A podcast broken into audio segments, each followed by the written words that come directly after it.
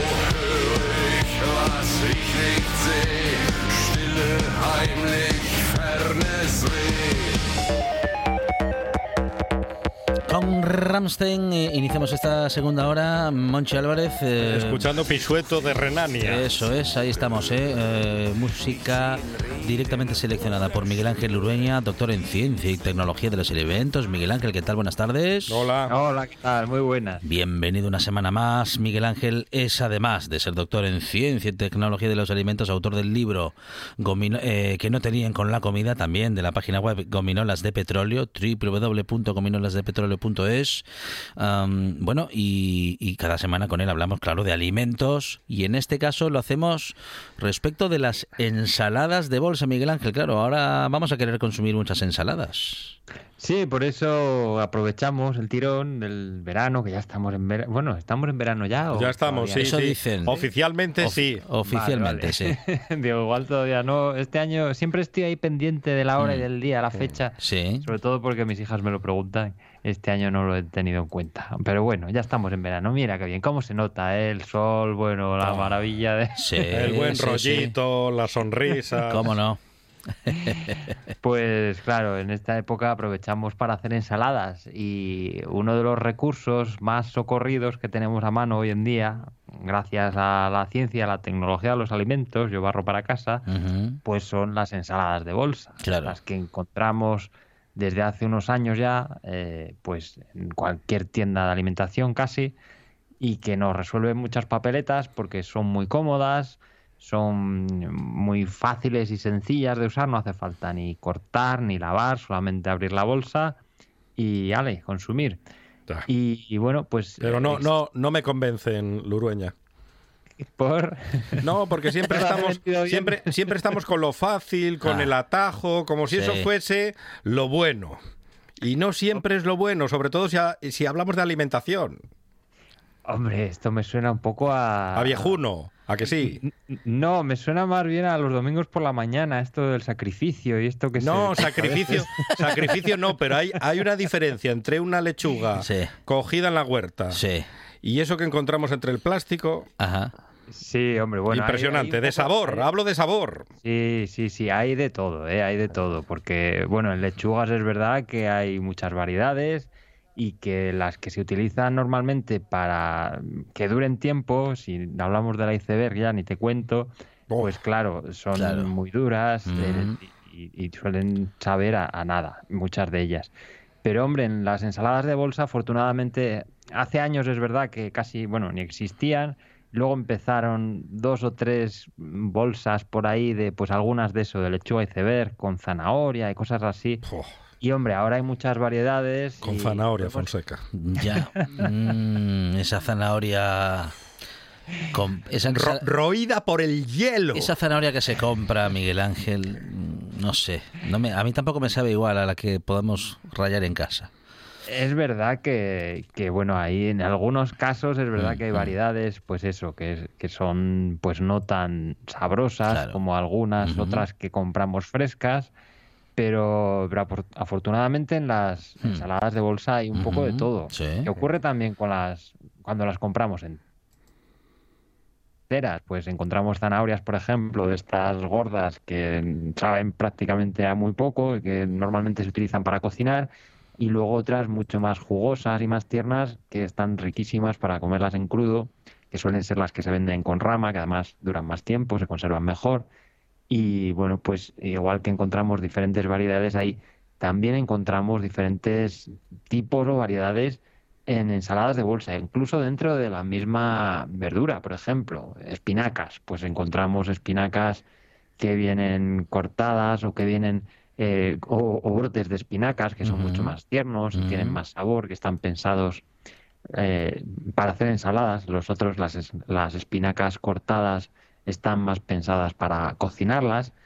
Y hombre, pues sí, es verdad que en lechugas pues aquí, por ejemplo, en Asturias, que se cultivan muy buenas lechugas, pues eh, están mucho más ricas normalmente que esas de bolsa. Pero bueno, hay de todo. Y, y si hay que sacrificar un poquitín, a lo mejor, de sabor, porque a veces no podemos, pues hombre, es un recurso que tenemos que tener en cuenta, porque a veces no podemos, digo, eh, pues a lo mejor... Mm, lavar o cortar, porque yo qué sé, estamos mm. en la oficina y... Ah, ah claro, claro. Pues ese, es el problema. Ahí está. Las horas de oficina. Claro.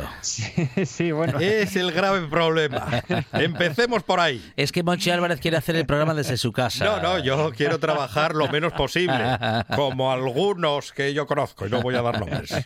Hombre, ¿quién quiere trabajar? Si pudiendo estar en la playa, a ver, es que esto es pues lo No, pero yo quiero... Volvemos a lo mismo. No, yo quiero el método, el método todo bueno, que es no trabajar y cobrar. Claro, claro. Eh, bueno, eso lo hace mucha gente. Por eso, por eso le digo.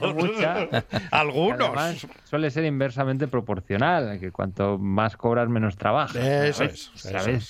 Pues ese es el problema. sí, es uno de los problemas, sí. Bueno, pero, sí, que, nos puede venir muy bien eh, en el trabajo, vamos. Nos desviamos, nos desviamos. Ah, no siempre, no siempre. La cosa es que, bueno, pues estamos en el trabajo, porque tenemos que trabajar en verano a la hora de comer. y, yo sé, y tenemos un supermercado debajo, pero no tenemos frigorífico en la oficina, ni, ni un grifo siquiera. Pues oye, podemos bajar y nos compramos una ensalada que solamente basta con una ensalada y unos tomates cherry y unos garbanzos, yo qué sé, lo mezclamos todo en un cuenco, echamos un poquitín de aceite y ya está, ya tenemos mm, pues una comida o media comida hecha. Y pues es un recurso que antes no teníamos. Así que, bueno, pues en ese sentido las ensaladas de bolsa nos solucionan una papeleta, por lo menos. Porque será, claro, será más sano esto pues que un bocadillo, que embutidos, eh, que también son muy socorridos porque son fáciles de consumir y de preparar, pero claro, mucho menos sanos, Miguel Ángel. Claro, claro, y bueno, y que también pues apetece más, bueno, a mí por lo menos personalmente me apetece más una lechuga en verano que un bocadillo de chorizo, no sé. Entonces, bueno, pues eh, hay gente que no se fía todavía de estas ensaladas porque, bueno, dicen, oye, yo es que corto la lechuga en mi casa y la lavo y a los 10 minutos o a la media hora está toda lacia, toda mustia. Sí. Y esto que está en una bolsa durante 15 días o 7 días. Sí pues y parece que está como el primero, claro. pues no sé muy bien qué le hacen, qué le echan, porque no me acabo de fiar. Entonces, bueno, pues hoy vamos a hablar de esto precisamente para despejar esas dudas y, para tranquilizar a esas, a esas personas que piensan esto, porque no hay nada de que preocuparse en ese sentido. Eh, las ensaladas de bolsa se hacen de una forma muy sencilla, bueno, a ver, sencilla sencilla es la teoría, porque luego llevarlo a la práctica, pues claro, requiere de controles muy exhaustivos y por eso no se han desarrollado hasta hace unos pocos años. Bueno, pocos, 20 eh, años más o menos.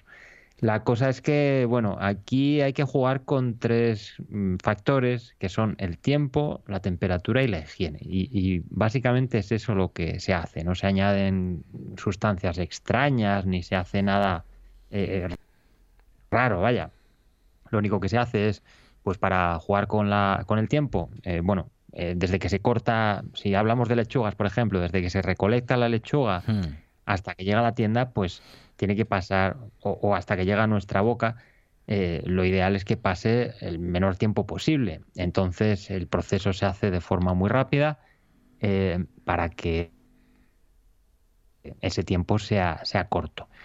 Eh, se trabaja con la temperatura. Pues cuanto mayor sea la temperatura, más probabilidad hay de que la lechuga se deteriore y de que crezcan bacterias patógenas, de que se deteriore porque, bueno, pues ocurren oxidaciones y este tipo, y, reacciones de deterioro, reacciones bioquímicas, que cuando la temperatura es alta, pues transcurren a más velocidad.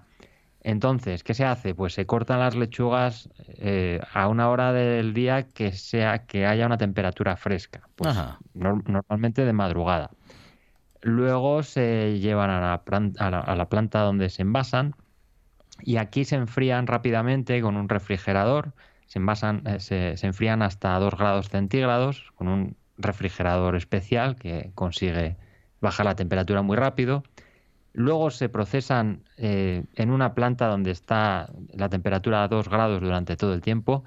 Eh, se limpian con, aire para retirar pues eh, piedras, arena, insectos, posibles animales que pueda haber, que mucha gente dice, pues, bueno, circulan por ahí rumores, fotografías de ranas en ensaladas de bolsa y estas cosas.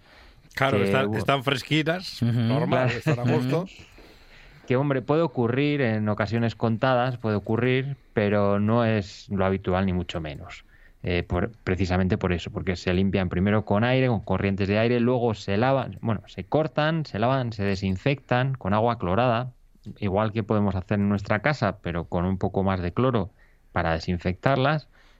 Y luego se secan con corrientes de aire o, con, o en una máquina centrífuga, igual que hacemos pues en, en, casa con una ensaladera de estas que tiene, no sé si la conocéis, que tiene una como una ruleta que va Sí, sí, sí, sí, yo la tengo en casa, la utilizo mucho, Miguel Ángel.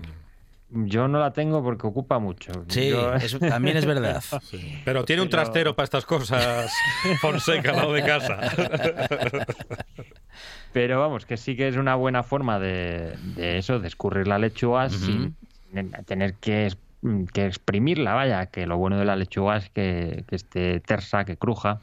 Entonces, bueno, pues aquí se utiliza eso, fuerzas centrífugas o aire, mm, corrientes de aire para secar la lechuga en este caso.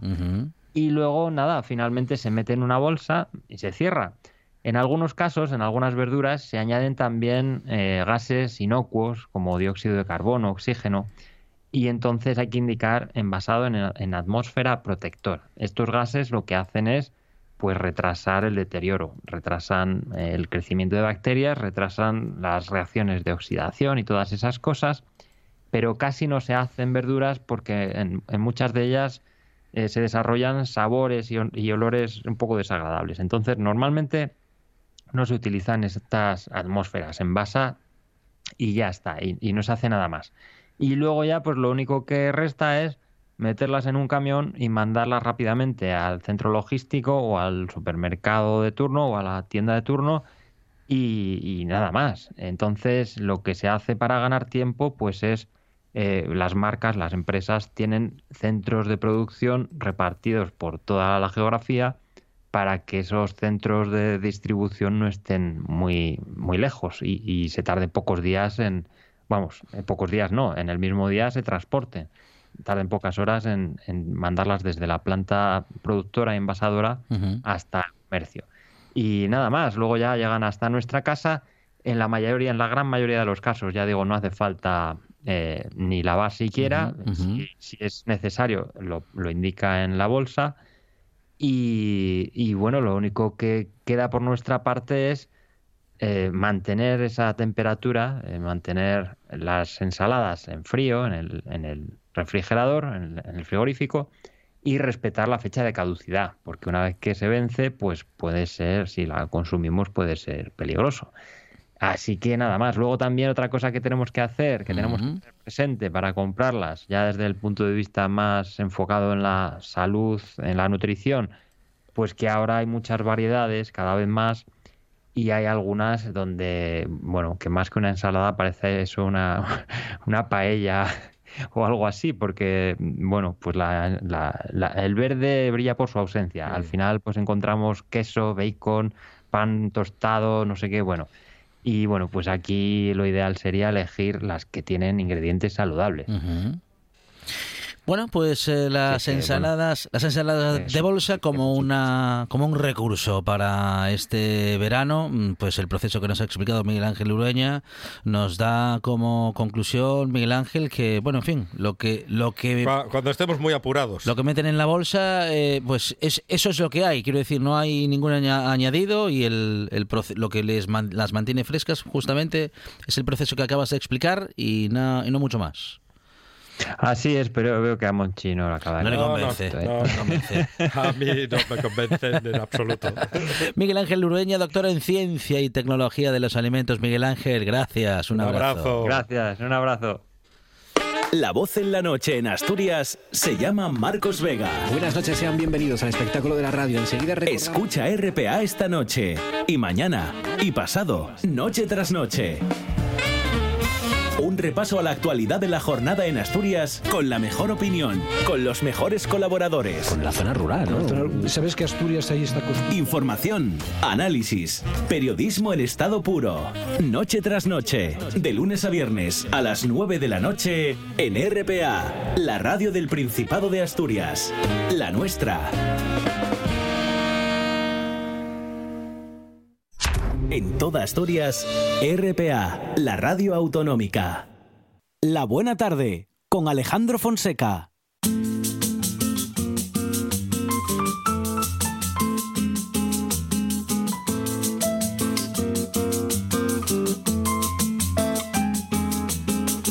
Miraba la ventana y soñaba con ser un astronauta pisando la luna y el cielo lo cruzaban galeones delfines. Aquellos pájaros en la cabeza que son estos, Miguel Ángel eh, Monchi Álvarez. De vez en cuando conviene recordar las viejas sintonías de la buena tarde. Que aquellas que también acompañaban espacios con Amador Vázquez. Amador, ¿qué tal? Buenas tardes. Muy buenas tardes. Con el que siempre con la radio eh, acompañándonos y con ella nos, nos, bueno, nos adentramos en el bosque, eh, bueno, y en otros sitios. En cualquier sitio de la naturaleza. Pájaros hay en Donde haga falta efectivamente. Muy bien.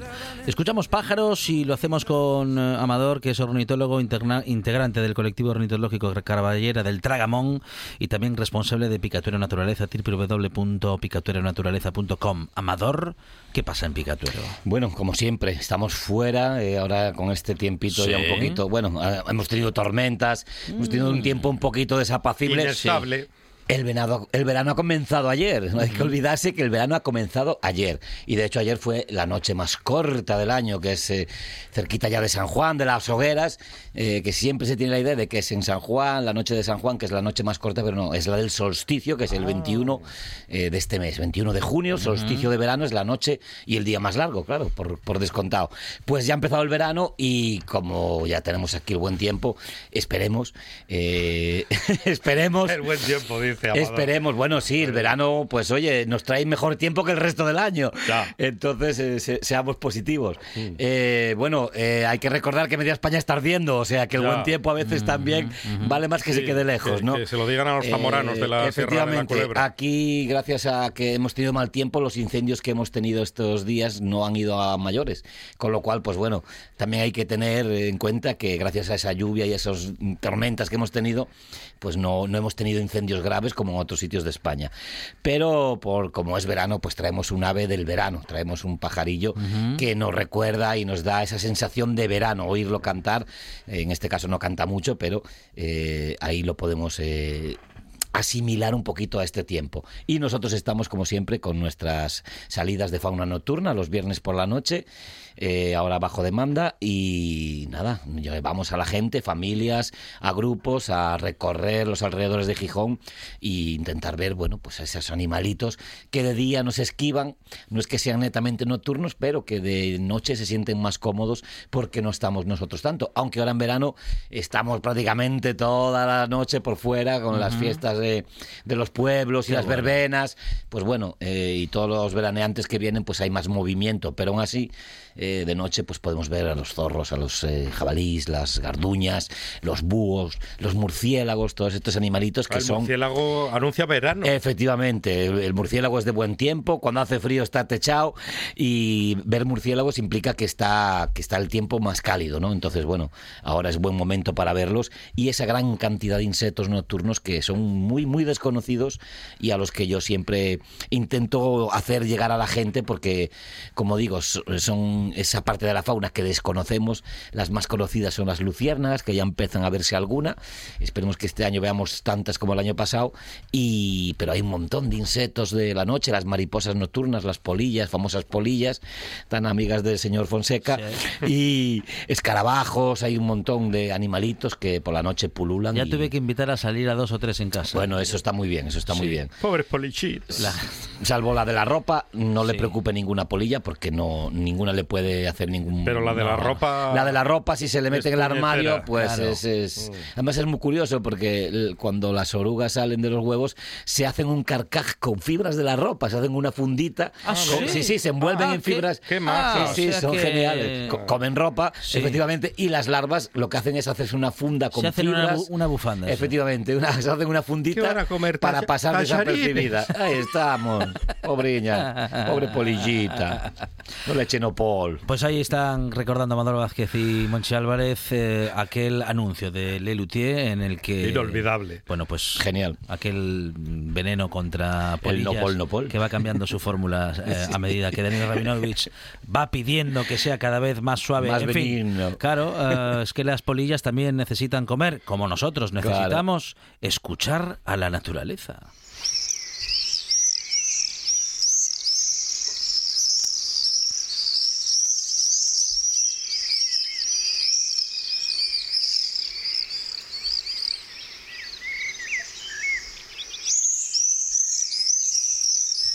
Sonido estridente, estos gritos, estos chillidos, mm. agudos, silbidos suaves.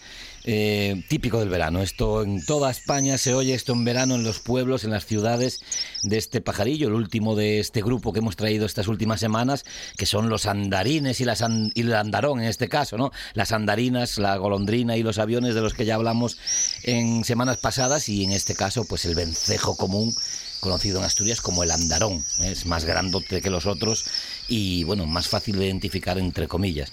Eh, muy oscuro, muy oscuro, casi negro. Eh, cuando lo vemos contra la luz, las alas se ven un poquito más claras, como grisáceas, pero la silueta es, es, definitoria. Esas alas picudas en forma de guadaña son muy fáciles de identificar. La cola un poquito horquillada, pero no tanto como la golondrina, más que el avión. Pero cuando vuelan, normalmente lo llevan las dos eh, plumas juntas, las plumas de la cola juntas, y hace como un pico, con lo cual no siempre se le ve esa horquilla. Eh, no es muy, muy grande, ¿eh? 17 centímetros de, de tamaño, pero 48 hasta 48 centímetros de ala a ala, con lo cual, pues bueno, en vuelo se le ve muy, muy bien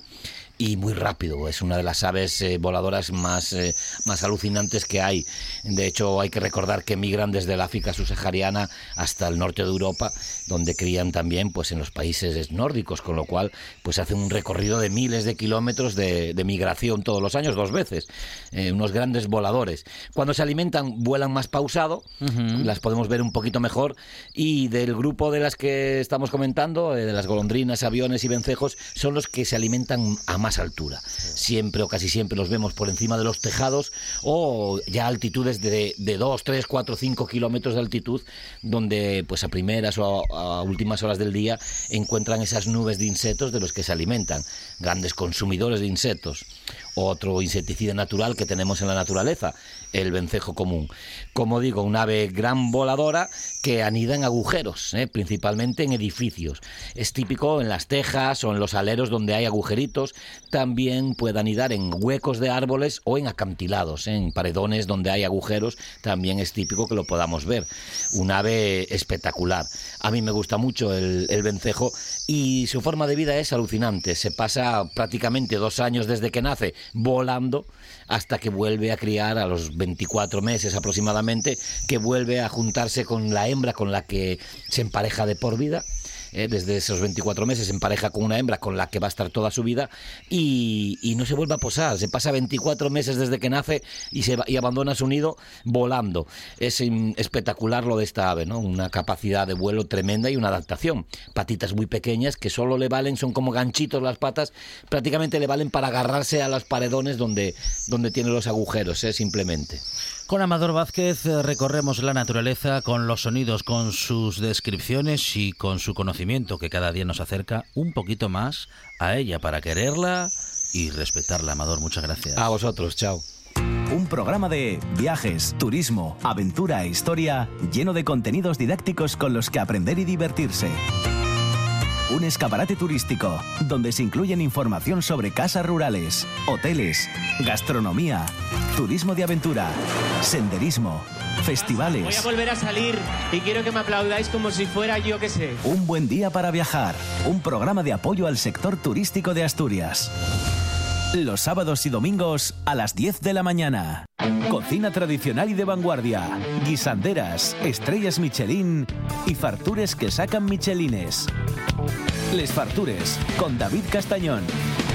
Sábados y domingos, después de un buen día para viajar en RPA.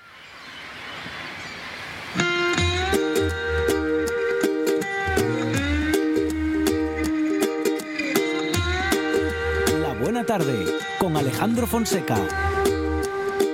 Yo he peleado con cocodrilos, me he balanceado sobre un hilo, cargando más de 500 kilos. Le he dado la vuelta al mundo en menos de un segundo. He cruzado 100 laberintos y nunca me confundo. Respiro dentro y fuera del agua como las focas. Soy a prueba de fuego, agarro balas con la boca. Mi creatividad vuela como los aviones. Puedo construir un cerebro sin leer las instrucciones. Hablo todos los idiomas de todos los abecedarios. Tengo más vocabulario que cualquier diccionario tengo vista de águila, olfato de perro, puedo caminar descalzo sobre clavos de hierro, soy inmune a la muerte.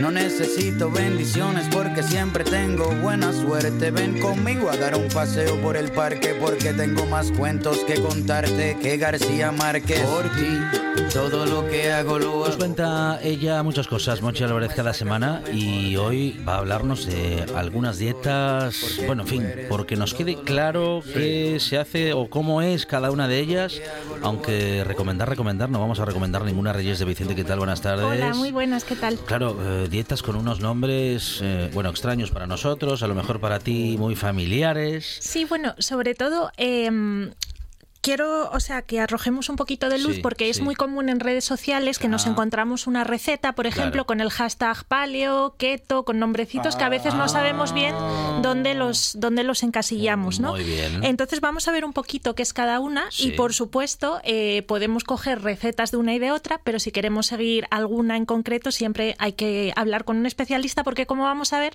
son tipos de alimentación que en algunos casos restringen grupos de alimentos. Entonces, ah, bueno, esto siempre hay que tener cuidado. Pero bueno, para eliminar, exacto, y para eliminar un poco confusiones, vamos a ver un poquitín qué es cada una, porque luego es muy, es muy sencillo, ¿vale? Entonces, eh, vamos a empezar con la alimentación paleo. Paleo. ¿Que ¿A qué os suena esto? Al paleolítico. Sí, por pues ejemplo. pues tal cual, porque es una... Todo proteína. Es, bueno, hay un matiz aquí, pero bueno, es una, es una tendencia alimentaria que intenta volver a la alimentación de nuestros antepasados. Ya, pero ¿por qué? Bueno, ahora, ahora os cuento. Miles de, años de, evolución y nos quieren hacer regresar. No. exacto. Pero ya, no hay mamuts. Claro. Ya, ya lo sé. Y ahora os voy a decir un poquito las razones que. Las razones. Nos, comimos todos. de los seguidores de, la dieta paleo, cuáles son sus, sus argumentos. ¿no? Ellos tratan de volver a, cómo se alimentaba el hombre cazador-recolector. Mm. De hecho, también siguen un estilo de vida eh, como con duchas frías, que hablábamos. Pero, por favor. Sí, sí, sí. Hacen ejercicios también un poco eh, en plan, pues mover piedras, o sea, un poco, el tipo de vida es como un poco volver hacia, hacia esa era paleolítica, ¿no? Y dibujan, eh, o sea, hacen dibujos en las piedras, en las cuevas también. Eso ya no lo sé. Entonces, eh, básicamente esta alimentación incluye sobre todo, como bien decías, proteínas, pero bueno, suelen ser carnes magras de animales que están o bien alimentados con pasto, porque ellos no quieren harinas, por ejemplo, piensos de estos que son harinas cereales, porque no suelen consumir, este es el grupo de alimentos que ellos restringen. Ellos se, lanzan sobre todo a carnes magras, pescado, frutas y verduras, frutos secos y semillas. Es decir, limitan los alimentos de cuando llegó la agricultura, para que nos hagamos una idea, y la ganadería. Por eso priorizan eh, eh, proteína que sea de caza, de animales de caza, o bien de, como os decía, ganadería, pero que sea criada con, con pasto. Entonces, eh, ¿qué restringe este, esta alimentación? Pues un poquito los lácteos, las legumbres y, los granos, o sea, los cereales, que es un poco lo que trajo. ¿No comen pan? No. Hacen, hacen unos panes con semillas. Por ejemplo, no comen ni pan ni cabrales, ni, ni mezclado ni separado. Hacen, hacen sus versiones de pan con semillas, por ejemplo, de lino, que yo alguna vez hice alguna receta, solo que son difíciles de trabajar, ¿eh? porque mm, son eh, no quedan, claro, al no tener gluten, quedan texturas un poco densas y es un poco complicado. No hay que ir al servicio no, no voy a decir nada más. Entonces, eh, ellos dicen que es un poco volver a esta alimentación de los primeros humanos, porque la premisa que tienen es que somos genéticamente incompatibles, con, como que la ganadería y la agricultura se desarrolló muy rápido, no nos dio tiempo genéticamente como adaptarnos y entonces ellos creen que estos alimentos no nos sientan tan bien porque como que no estamos muy adaptados. Es un poquitito lo que, lo que dicen, ¿no? Y bueno, esta sería la, la, dieta la dieta paleo y bueno, y el estilo de vida paleo. Lo vais a ver mucho en redes sociales. Ah, es un estilo de vida también. Sí, sí, ¿Hay algún futbolista famoso que... Sí, está como muy... Es que sobre todo eso, son conceptos que ahora están como muy de moda, aunque oh. lleven tiempo entre nosotros, pues ahora con, claro, con las redes sociales todo vuela y, y parece que todo como que se ve más, ¿no? Luego, por otro lado, tenemos la, alimentación keto o cetogénica, ¿vale? Keto viene de ketogenic, que es en inglés, pero bueno, es lo mismo, ah, keto cetogénica. Eso de la keto lo, escuché alguna vez. Sí, está también ahora como súper de moda y si os metéis en redes lo vais en mi barrio, la keto, me Entonces, eh, bueno, aunque parezca que está muy de moda, esta, este tipo de dieta se experimentaba con ella ya en los años 20 porque se veía que era positiva para niños que tenían em, síndromes eh, epilépticos. Entonces se ve que con esta dieta los episodios epilépticos disminuían, entonces se empezó a experimentar con ella ya en los años 20, solo que ahora está como que hay una oleada también de moda un poco en redes, ¿no? Entonces esta alimentación que tiene, pues que es muy alta en grasa, ¿vale? Es un poco como lo contrario a lo que siempre hemos visto de que hay que comer poca grasa y demás. Bueno, pues esto es todo lo contrario, es muy alta en grasa y restringe mucho los carbohidratos. ¿Esto qué hace? Esto nos hace un, como un shock en el cuerpo. Entonces, mm. eh, el cuerpo normalmente utiliza los, los carbohidratos para, para, obtener glucosa, ¿no? que es como el, alimento de nuestras células, del cerebro, de todo el cuerpo, es, es nuestro combustible. Entonces, al hacer este cambio y aumentar el consumo de grasas, el cuerpo empieza a utilizar, como no tiene mucha glucosa a su disposición, empieza a utilizar pues estos depósitos de grasa y lo que se llaman los cuerpos cetónicos, que por esto se llama la, la dieta cetogénica, ¿no? Entonces, esto, a, claro, a corto plazo sí que puede provocar igual una pérdida de peso relativamente rápida porque como os digo el cuerpo entra como en un shock y, es como que ante ese cambio el cuerpo como que trata de adaptarse, ¿no? Y entonces echa mano de las grasas. Pero no es muy sostenible en el tiempo por esa misma razón, porque igual que se acostumbra, pues luego ya no tiene, no tiene ese efecto primero, ¿no? Entonces, bueno... Puede eh, ser efecto pez globo. Efecto pez globo, sí. Entonces, esta, esta dieta lo que tiene, claro, pensad que la grasa tiene mucha, mucha energía porque es muy densa. Entonces, esta dieta la utilizan algunos competidores de triatlones y demás. Cuando están en periodo de competición, hacen periodos de, de someter al cuerpo a, pues a estos, pero como os digo, es un estrés metabólico, por tanto, eh, es conveniente usarla como en periodos cortitos y siempre con, un especialista, porque si no tenemos ni idea de cómo calcular los nutrientes adecuados y demás, que es algo complicado, pues tenemos que, echar mano de, de, un especialista, ¿no? Para seguir estas, estas, estas opciones. Entonces, em, Luego tenemos también eh, ya un, ámbito en el que yo me siento un poco más cómoda porque es un poquito lo que, lo que yo suelo, lo que yo suelo hacer y vamos a meternos en el mundo de, del vegetarianismo, veganismo, flexitarianismo y pescetarismo. ¿vale? A ver si nos da tiempo a todo, pero bueno. es muy fácil, veganismo. muy rápido. Sí, bueno, veganismo es eh, Oh. no consumen Sí. ningún tipo de alimento ni derivado animal, Animal. ¿vale? Ni derivado, es decir, Sí. tampoco incluye aquí la miel, Ni los huevos. ni los huevos, ni los lácteos, exacto. Ni, Porque por dentro supuesto, ni carnes de ningún nada, tipo, nada. ni nada. El vegetarianismo a secas, pues sería eh, como el veganismo, pero también consumen, a veces, depende, Sí. los ovolácteo vegetarianos que se llaman, pues consumen huevos y lácteos y, y pueden consumir pues productos derivados, pues como la miel, porque como os digo, los veganos no consumen ni miel, o sea, ningún producto que venga de los animales.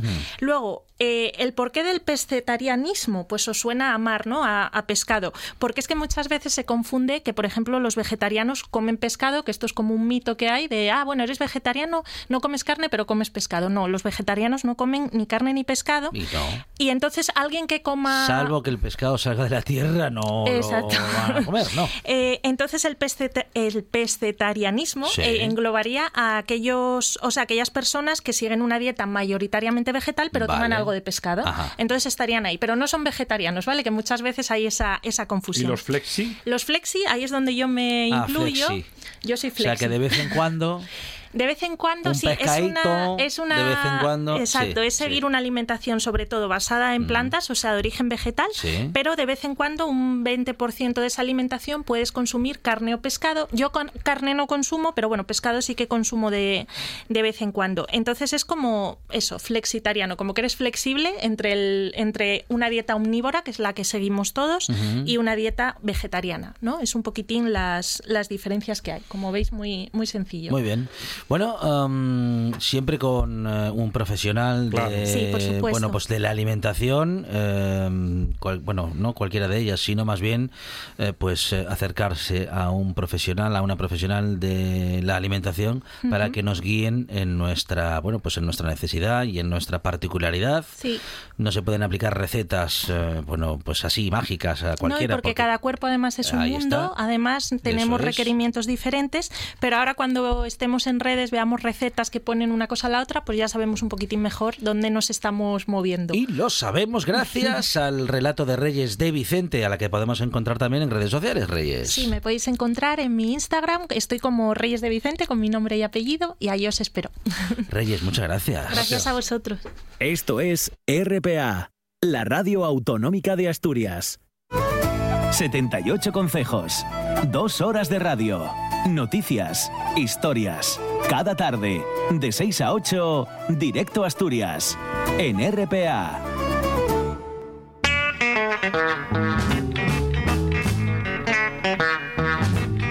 La buena tarde. Boom, boom, boom. I'm gonna shoot you right down, right off of your feet. Take you home with me, put you in my house.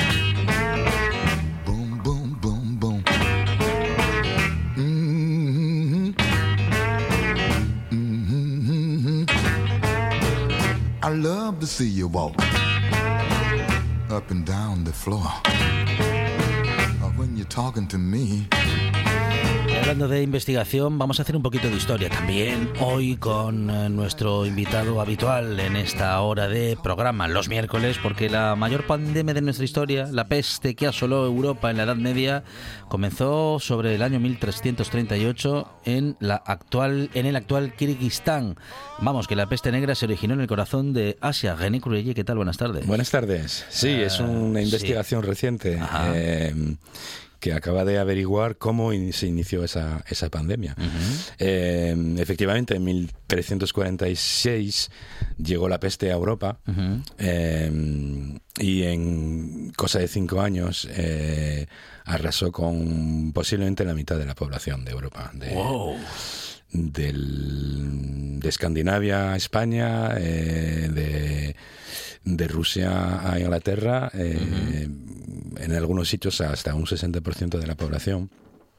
Eh, y fue, bueno, efectivamente la peor pandemia del mundo, de la historia de la humanidad, sabiendo que, que mm, eso es las, son las cifras para Europa. En realidad arrasó por toda Eurasia y parte del norte de, de- de África. Con, con resultados no tan graves en todos los sitios, pero, pero parecidos.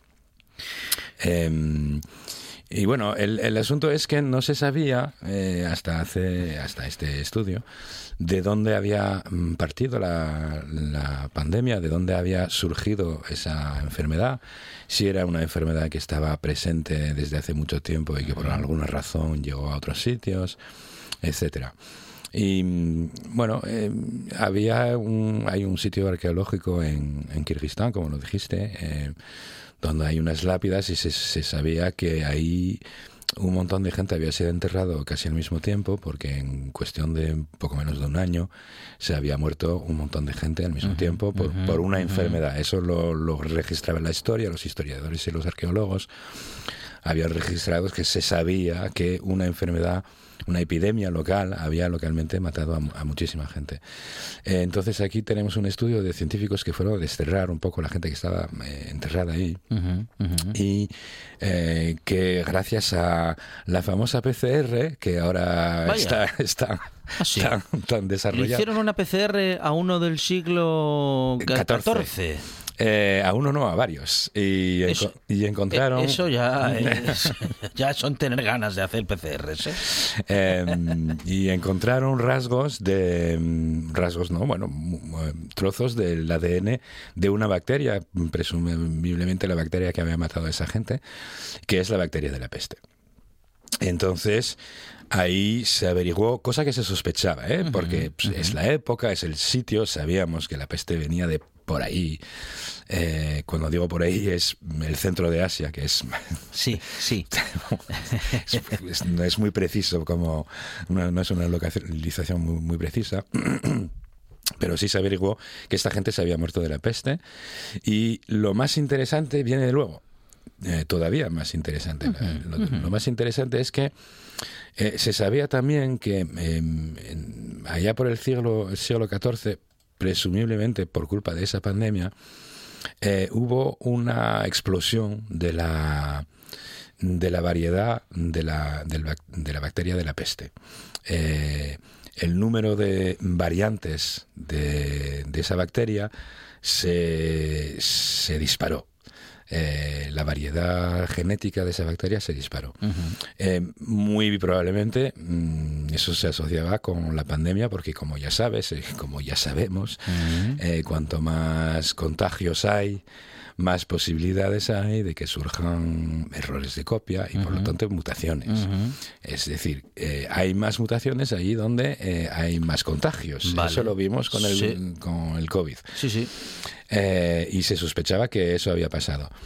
Y entonces hoy en día, desde el siglo XIX, todas las muestras de peste que tenemos son muy variadas, pero se sospechaba que eso venía de, de, la Edad Media y de la pandemia. Em, entonces lo que hicieron es comparar el genoma de esta bacteria que encontraron bajo las lápidas de, de aquel sitio arqueológico con el genoma de las bacterias de peste que tenemos hoy en día. Y como ya comentamos varias veces, hoy en día es posible, hay métodos informáticos muy rápidos y muy efectivos para, para hacer esto, comparar de dos en dos cada genoma para ver quién está más aparentado con quién y construir un árbol genealógico para ver eh, pues estos dos tienen un antepasado común bastante reciente, este, este, este, es un primo más que un hermano, este es un primo lejano, esto, etcétera, etcétera. Y vas construyendo un árbol genealógico que te lleva a todas las variedades que tienes hoy en día. Y con ese árbol pudieron averiguar, a veces hay ambigüedades y, puede haber varios árboles posibles compatibles con, los datos. En este caso, todos los árboles dan como cepa inicial la que se encontró en Kirguistán. Lo que significa que hemos encontrado la cepa original, es el, primer bicho que infectó a los humanos de la peste que infectó a los humanos, es este. ¡Wow! Es un gran descubrimiento. Es un descubrimiento muy interesante por muchas razones, porque si comparamos con la pandemia que estamos viviendo, que ah, iba a decir que acabamos de vivir, pero sí. posiblemente tendríamos que volver a hablar de esto un día e- de estos. En eso, en eso estamos, eh, pero esta pandemia que, que, acaba de arrasar, vamos a decirlo así, em, hay mucha gente que dice, pero ¿cómo pudo surgir así? Eh, ¿De dónde viene este virus? ¿De dónde salió? ¿Qué misterio y tal? Y lo que vemos en el caso de la peste es que ya ha pasado exactamente casi exactamente del mismo modo. Lo primero es que, mm, muy obviamente, mm, antes de esa fecha de 1338, no hay contacto entre este bicho y, los humanos porque no hay rasgos de que haya gente muriéndose así por un tubo porque lo más probable que haya pasado hace tiempo ya que había mm, historiadores que apoyaban ese punto de vista eh, hubo unos cambios climáticos y hubo una, serie de sequías que hicieron que provocaron migraciones en roedores salvajes que se mueven por mm, eh, bueno entre el, Himalaya y, bueno lo que es ahora el Kirguistán esa zona zona de Asia central. Y que al moverse al, al, salir de los sitios donde ellos vivían ese cambio climático ese cambio climático local, no muy duradero, pero provocó esa migración y esos bichos, esos, roedores llevaban con ellos la, la, bacteria de la peste y la transmitieron a los roedores que convivían con los humanos, las ratas, la rata negra, sencillamente. Y una vez que eh, los animales que convivían con los humanos pillaron esa peste, solo faltaba pues contacto entre humanos. ¿Qué pasa? Que esta zona de Kirguistán, este pueblo donde, eh, que era una pequeña ciudad más que un pueblo, eh, eh, para aquel entonces, con las normas de aquel entonces, era un, nudo comercial dentro de la, ruta de la seda. Ajá. que es mm, bueno que la ruta de la seda es una serie es más bien una red de rutas que mm, eh, permitían el comercio entre las dos puntas opuestas de, Eurasia, entre el Extremo Oriente y, Europa Occidental. Y claro, eh, el hecho de que llegue eh, a un sitio muy conectado con el resto del mundo, eh, estos bichos portadores de la peste, facilitó que la peste se transmita muy rápidamente, exactamente como la COVID una vez llegó a una gran ciudad de un país muy conectado que es China, el, el COVID viajó por avión y llegó al mundo en poquísimas semanas. Eh, claro, en aquel entonces fue menos rápido, pero eh, así todo, para ser la Edad Media, el, siglo XIV, eh, pues, la Edad Media todavía, estamos bastante lejos del Renacimiento. en ocho años llega a Europa. O sea, de un pueblín de Kirguistán donde aparece por primera vez, al ser ese sitio eh, conectado, o sea, un punto de conexión dentro de una red que, que, permite a viajeros y a mercancías y a ratas, por supuesto, eh, viajar de Pekín a Lisboa en cosa de eh, algunos meses, pues en ocho años la, la pandemia eh, llegó un poco más, eh, llegó en ocho años en, en, Europa y un poco más en, en Corea. En Corea llega en 1351, pero así todo arrasó por toda, por toda Eurasia gracias a las conexiones humanas, gracias al, hecho de que la, gente se había... Tú date cuenta que el viaje de Marco Polo es unas pocas décadas antes. O sea, Marco Polo acaba la conexión entre los dos puntos de Eurasia y llega, llega la pandemia. Luego lo de que una enfermedad recorra el mundo, claro, hoy en día eh, con el mundo interconectado a través de medios de comunicación, eh, de transportes, quiero decir, em, pues eh, masivos como los que tenemos, bueno, viaja a una velocidad absolutamente brutal. Sí. aquella todavía tardó 6, 7 años en llegar pero vamos, pero para, que llegar llega. Sí, pero para aquel entonces, eh, hmm. seis, siete, ocho años es, es muy rápido. Claro, claro. Em, sí, sí, sí, sí había mucha gente, antes de Marco Polo se desconocía la existencia de, China, por ejemplo. Se suponía que había algo por ahí y los chinos también creían que había había, había, había por ahí habían oído hablar del, del, imperio romano entonces pensaban que por ahí había un, otro imperio que era que llamaba la antichina porque era la China que estaba por el otro lado. Eh, pero o sea que las conexiones tampoco eran tan tan grandes como, o sea, tan, tan rápidas y tan intensas como, como hoy en día. Cada, cada comerciante, además, lleva mercancías de un punto a otro, que no, e, nunca era mm, todo el viaje de, Occidente a, Oriente era mm, de la India hasta Oriente Medio y otra gente llegaba a Oriente Medio y lo compraba y lo volvía a vender en Europa, por ejemplo. Y cada uno escondía un poco la fuente de donde sacaba lo que, lo que vendía.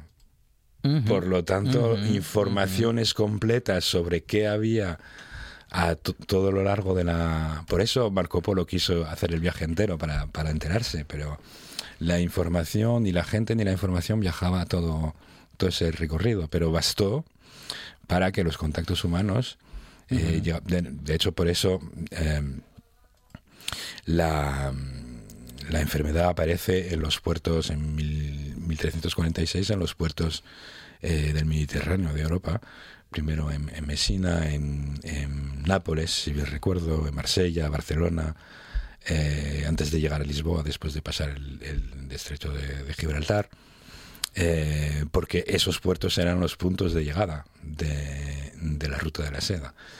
Y entonces la enfermedad entró por ahí, así como en, en, en el caso de la COVID, la, la enfermedad entró por los grandes aeropuertos. Eh, eh, descubrir estas eh, similitudes, em, científicamente hablando, mm, ¿para qué nos puede servir en próximas investigaciones o en próximas pandemias? Bueno, pues esto nos confirma que el escenario, el, el, el, guion general que teníamos de que lo que, lo que nos amenaza más es que una enfermedad, eh, ya sea una bacteria o un virus, que mm, es una cosa común en un animal, pueda llegar en contacto suficiente con o los humanos o los animales comensales de los humanos, ya sean mascotas, ganado, etcétera, etcétera, y saltar al humano, eso es el, la, amenaza mayor que tenemos hoy en día y que hay dentro de la naturaleza salvaje o lo que queda de ella, hay cantidad de enfermedades que desconocemos y que pueden mm, surgir en cualquier momento a medida que eh, pues mm, aumenta la probabilidad de que estemos en contacto con, con ellas. Em, fue un accidente una vez en un milenio, eh, lo de la peste en, la Edad Media. Hoy en día sabemos que eso se va a producir muchas más veces. O sea, quiero decirte que lo primero es esto, que no hay ningún misterio. Eh, aunque hasta ahora se produjo, no se produjo, no se produjo muy a menudo. Sí, sí. Em, no hay ningún misterio en que de repente aparezca una, enfermedad nueva. Nos lo tenemos que esperar, porque ya pasó en el pasado, nos acaba de pasar. No hay que buscarle cinco pies al gato sobre quién inventó este virus, etcétera, etcétera. Es, es lo que suele pasar. Es la historia de la humanidad. Es la historia de la humanidad. Y luego que efectivamente los enlaces eh, humanos pues son el vehículo eh, de, de, esas pandemias y como estamos más conectados que nunca, pues tenemos que tener en cuenta de que va a ser cada vez más rápido. La historia nos enseña que, bueno, en fin, que algunas cosas no son tan misteriosas, no, no son tan secretas, no son ningún plan maléfico, sencillamente suceden sencillamente en muchos casos son inevitables y sencillamente y afortunadamente eh, nos van pillando con la ciencia cada vez más evolucionada y con los medios de investigación cada vez más eficientes. Afortunadamente esto es así. Por eso hablamos de ciencia en esta buena tarde y por eso nos gusta hacerlo con quienes lo cuentan también como René Crueller. René, muchísimas gracias. Gracias a ti. Último descubrimiento de la tarde. Ahora vamos a descubrir las noticias eh, puntualmente preparadas por nuestros servicios informativos. Tras lo cual, esta buena tarde ya dice adiós. Pero recibimos en RPA al directo Asturias con Aranchanito. Y vamos a descubrir qué pasa en toda Asturias. Nosotros decimos hasta mañana.